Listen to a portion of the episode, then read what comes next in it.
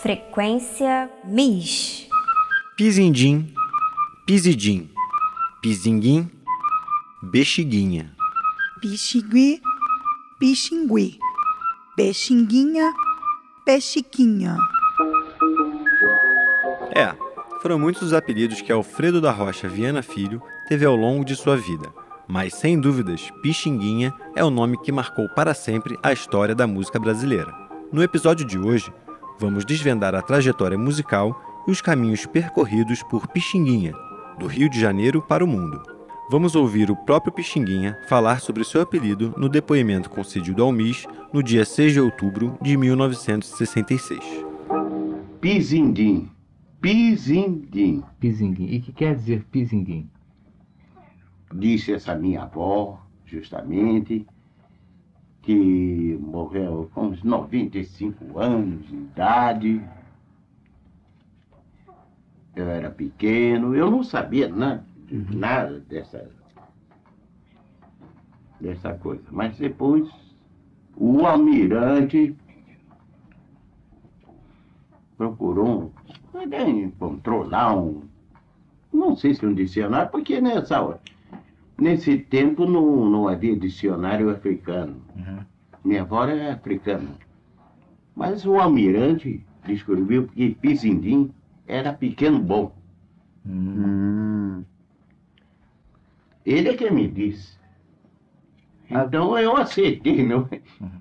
Eu aceitei. Agora, Pixinguinha, porque eu tive bexiga, tive a epidemia, eu tive bexiga. Então uns me tratavam de bexiguinha, bexiguinha, outros de pixinguinha.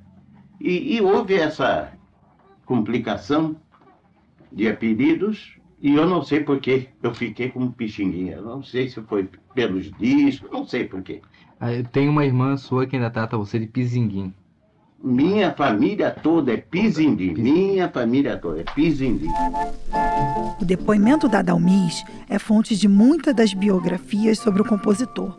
Dentre elas, destacamos Pixinguinha, Vida e Obra, escrita pelo jornalista Sérgio Cabral, que conta com muitas referências ao acervo do MIS. Sobre os diversos documentos que citam este mestre da nossa música, além do depoimento, existem discos, partituras, roteiros e muitas fotografias. Pense na diversidade musical que o Rio de Janeiro vivia naquele momento. A virada do século XIX para o século XX trouxe novas tecnologias e hábitos que seriam incorporados na vida urbana da capital da recente República. A tecnologia da música gravada, os discos, ainda era algo para poucos, mas já fazia ecoar pelas ruas da cidade as vozes e ritmos vindos de toda a parte do mundo. A modernização da capital promoveu o encontro do interior com o litoral do país. A migração para os centros urbanos foi ampla nesse período. Nascida em 23 de abril de 1897, na rua Alfredo Reis, na Piedade, um bairro do subúrbio do Rio de Janeiro, Pixinguinha, desde sua infância, teve uma relação muito profunda com o mundo da música. Foi dentro da casa que o pequeno Alfredo descobriu seu talento musical, vendo e ouvindo seus irmãos e convidados nos constantes saraus realizados por seu pai. Naquela época, o ensino de música e o acesso a instrumentos musicais era bastante restrito. Por sorte, Pixinguinha pôde experimentar uma variedade de instrumentos em casa, e a presença constante de músicos no seu dia a dia foi certamente relevante na formação do jovem Pizindim.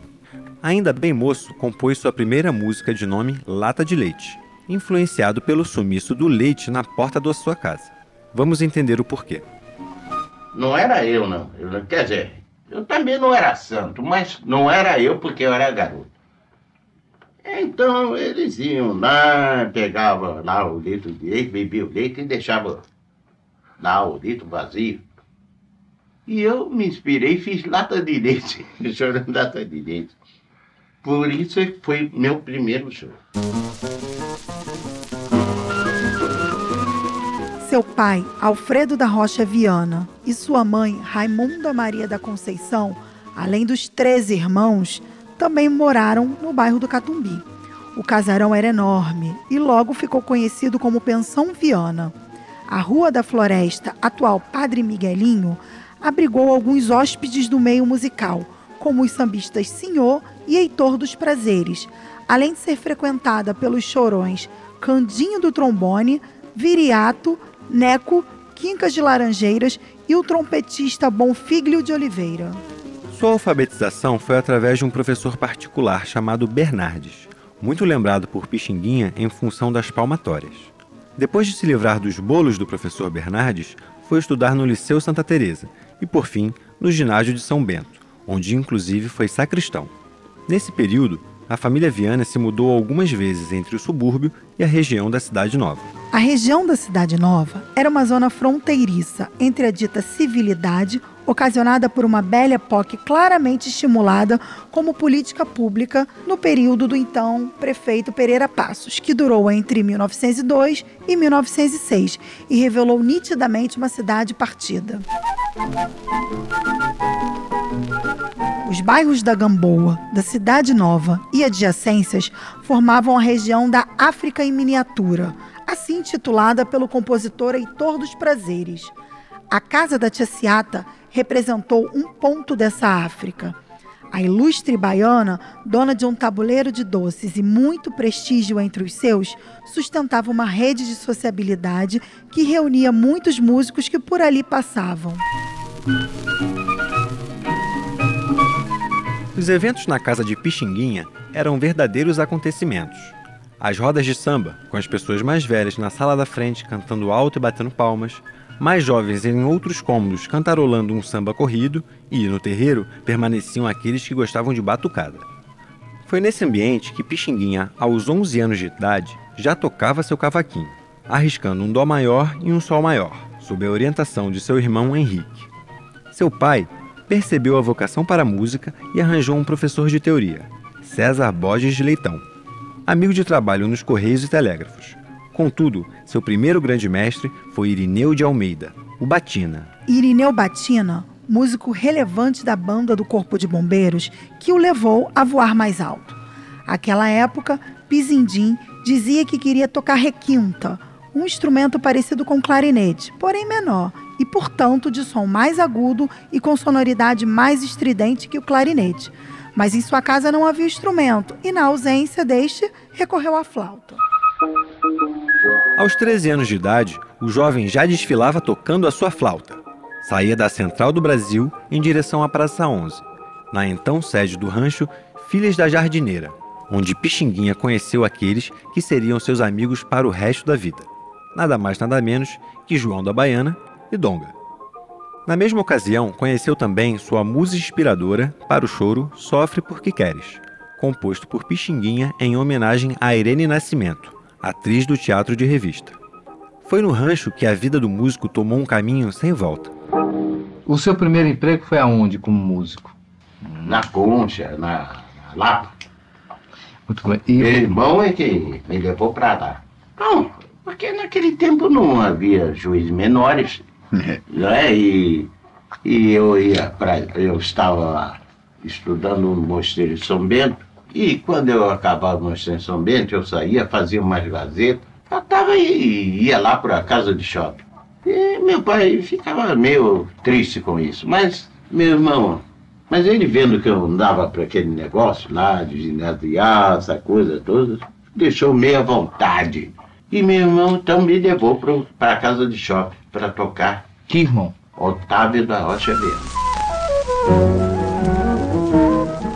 Conforme ouvimos, na voz de Pixinguinha, a casa de Shop, na verdade, era casa de chope. Era o famoso Bar La Concha, na região boêmia do bairro da Lapa, que merece destaque nessa história. Ainda menor de idade, a região chamou a atenção do menino e fez parte de suas primeiras experiências como músico contratado. A Lapa foi uma Copacabana em miniatura naquele tempo, não é? Uhum. Era ali a concentração de todos para apreciar. Não era música chorinho popular, não. Tinha artista, como não é Copacabana, é, que existia na, na Lapa naquele tempo. Em 1911, Pixinguinha realizou sua primeira gravação. Ao lado do grupo Choro Carioca, Pixinguinha e dois de seus irmãos gravaram a polca Nhonhô em Sarilho, de Guilherme Cantalice. A gravação realizada pela Favorite Record foi a convite de seu professor Irineu Batina, que nesse mesmo ano chamou o jovem para gravar também as polcas Nininha e Daineia, além do shot Salve. Às vésperas de completar 15 anos, Pixinguinha tornou-se diretor da orquestra do rancho Paladinos Japoneses, além de fazer parte do trio suburbano. O ano de 1911 ainda não havia terminado e Pixinguinha já estreava no palco de um teatro. Sobre o trabalho como músico, vamos ouvir o próprio Pixinguinha falando. Eu, com 14, 14, 15 anos, já, já estava tocando publicamente. E não, e já tocava também no teatro. É. Comecei a tocar no Teatro Rio Branco. Sei. E, e Teatro Cinema Politeama, que tinha palco, era cine teatro, não é? Comecei a tocar nesses lugares todos. Mas aí você já era profissional então? Não? Era? Ou era amador? Não, era profissional. Sei. Agora, Porque eu ganhava naquele tempo meus seis mil reais por dia. por dia. O Teatro Rio Branco estava localizado na rua Gomes Freire, entre a Lapa e a Praça Tiradentes, e era chefiado por Cristóvão Auler. O teatro era um point badaladíssimo, um local cercado de vida noturna. Pixinguinha foi convidado num episódio que ficou marcado na carreira do artista. Vamos entender o que aconteceu. Então eu estava na estação de piedade, soltando um papagaiozinho. Naquela época, soltando meu papagaio nas horas vagas.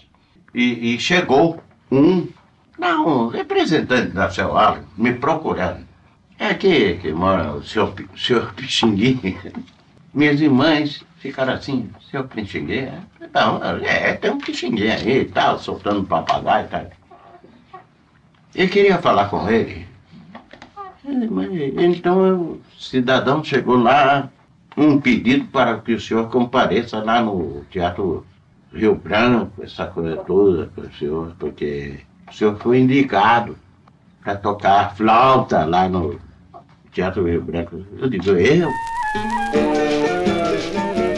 A partir desse momento, Pixinguinha passaria a circular nos meios musicais da cidade, e logo logo sua fama iria parar em Paris. Mas sobre isso vamos falar no próximo episódio. Pixinguinha rodeado de batutas. O Frequência MIS trouxe para vocês áudios preservados pelo setor sonoro do Museu da Imagem e do Som do Rio de Janeiro. Tudo que foi ouvido aqui pode ser acessado na sala de pesquisa e também estará disponível na web Rádio MIS. Acesse radiomisrj.com.br. Eu sou o Pedro Dias, responsável pelo setor sonoro do Museu da Imagem e do Som. Eu sou Aline Soares, responsável pelo setor educativo do Museu da Imagem e do Som. Esse foi mais um Frequência MIS. Frequência MIS.